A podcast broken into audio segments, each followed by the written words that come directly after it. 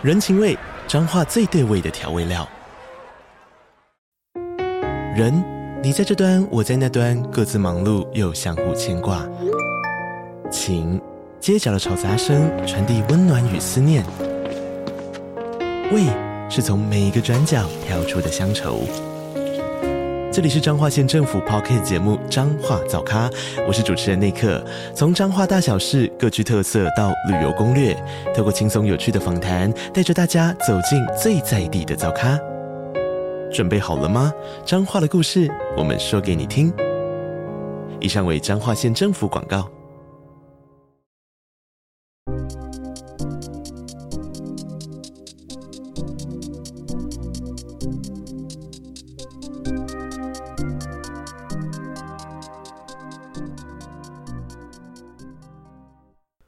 欢迎大家回到这集的主持人有话说。有一阵子没有录主持人有话说的节目了，那这一集我想要特别花一点时间来聊一下现在呃如日中天的奥兰多魔术队。那在录制这一集的当下，呃，魔术队目前是东区第三的位置，那正处于一个七连胜的状态。那老实讲，他们大概在五连胜的时候，我都没有非常认真的去看待这支球队就是当时的表现。尽管就是季初的时候，我预测他们是就是今年最最大的黑马。那很大的原因是因为前面他们五连胜的时候，有很多球队其实打的不是属于强队，尤其是前面两个胜利都是打公牛队。但直到最近，他们 分别连续赢了金块和塞尔迪克之后，我相信其实很多球迷都发现说，这支奥兰多魔术队并不是呃 只是运气好而已，他们是一支真正有实力的球队。那他们为什么现在可以这么强？我觉得最大的原因毋庸置疑是防守。他们现在呃在如果你看 defensive rating 的话，他们是全联盟第三，呃一场比赛大概是一百零七 per one hundred possession。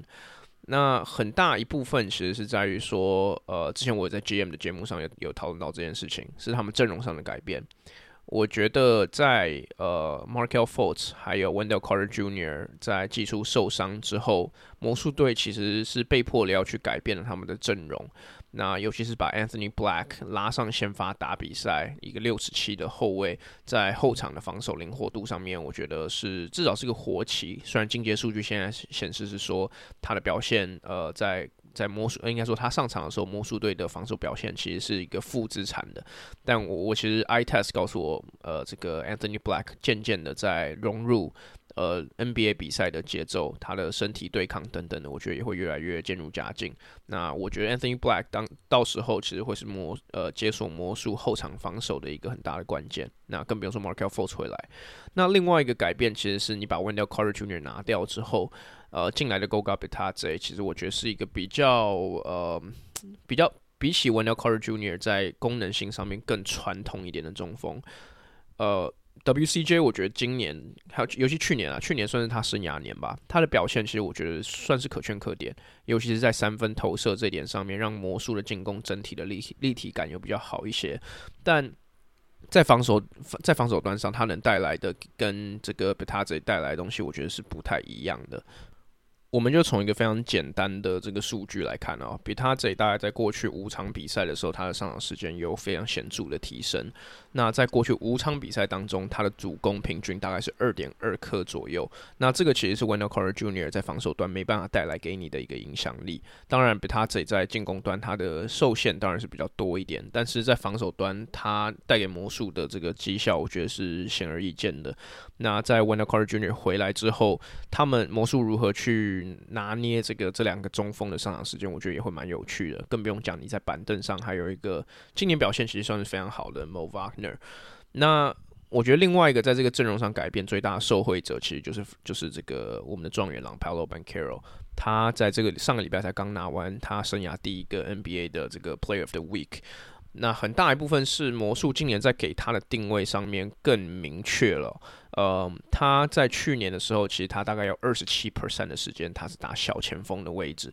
那今年他全职的就是打大前锋跟中锋这两个位置。那一来，我觉得今年二零二三的这个 FIBA World Cup，呃，这个 Steve Kerr 的使用说明书有有给 Paolo 找到了一个比较适合他的使用方法了。那等他，我觉得等他球技再精进、再成熟一点的时候，他打到五号。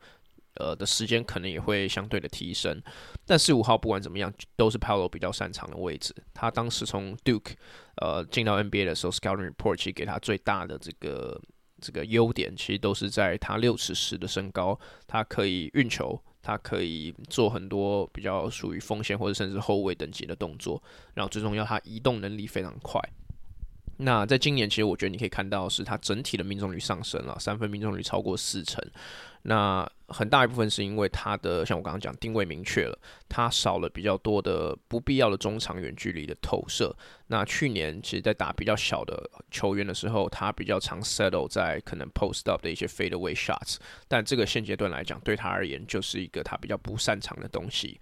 那今年遇到比较大脚程比他慢的对手的时候，他比较能够呃在这样子的 mismatch 里面得到。呃，吃到甜头，对，所以我觉得 Paolo b a n c a r o 今年的进步绝对也是跟魔术有很大的关系啦。那他今年目前另外一个接触他的点是在于说他的这个控场能力，我觉得得到了培养。在 Markel f o l t 受伤之后，其实魔术队在阵容中还是有很多后卫，但这些后卫都并不是太算呃控场指挥官的角色。比方说，我刚刚讲的 Anthony Black，现在其实比较属于一个 prospect，还有。就是防守组的，那诶、像 Cole Anthony 很明确的，他就是一个，他其实就是得分后卫。那再来 Jalen Suggs，他其实也算是一个比较，因为像。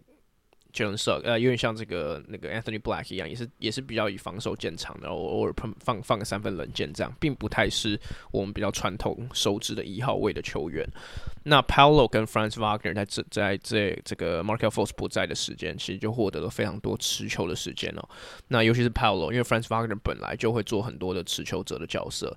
那我我觉得 Paolo 让魔术球迷看到比较大的希望是在于说。嗯，他控场的视野还有天分，其实我觉得是在那边的。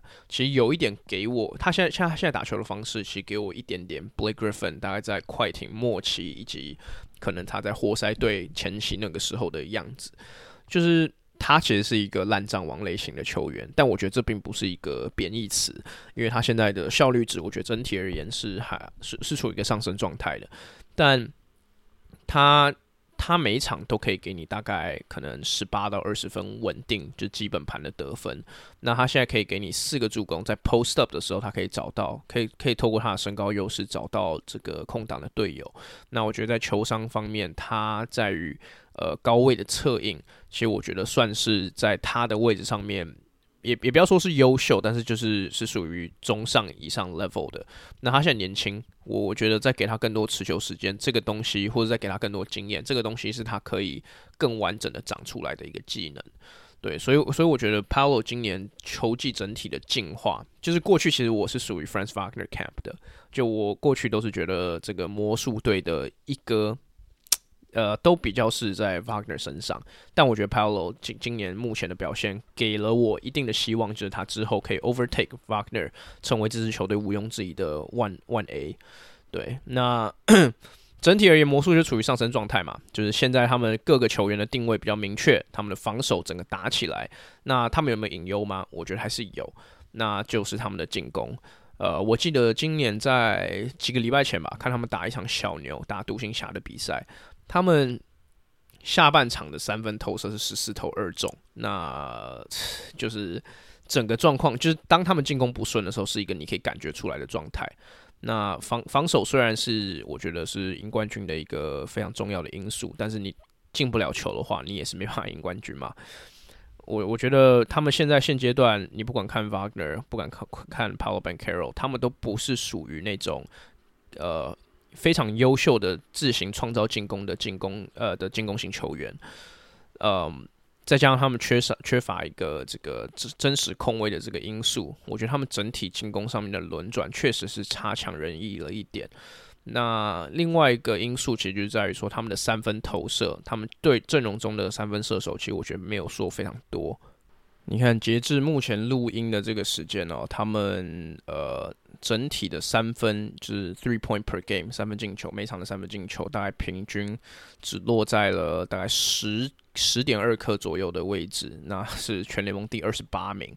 所以呃，确实是非常的非常，我觉得算是堪忧啦。因为现阶段 NBA 大大部分球队的组成，其实战术都是围绕着这个禁区呃 layup 还有三分投射的进攻机会的创造嘛。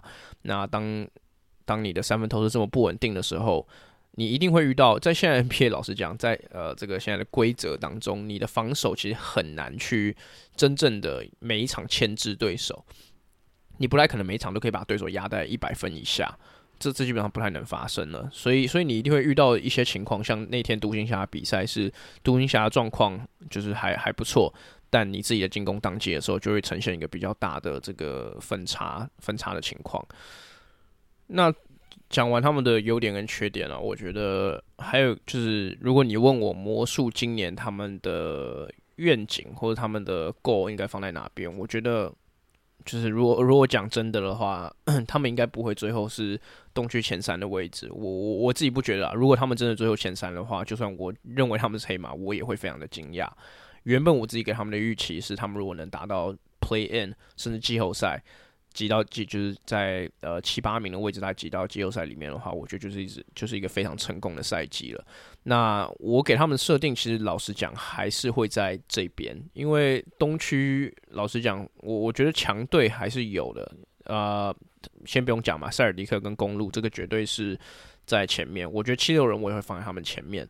那在中间这一带的位置，如果包括魔术队的话，我觉得竞争的对手有热火，有尼克。六马现在状况也是非常好，也是另外一支我预测的黑马球队。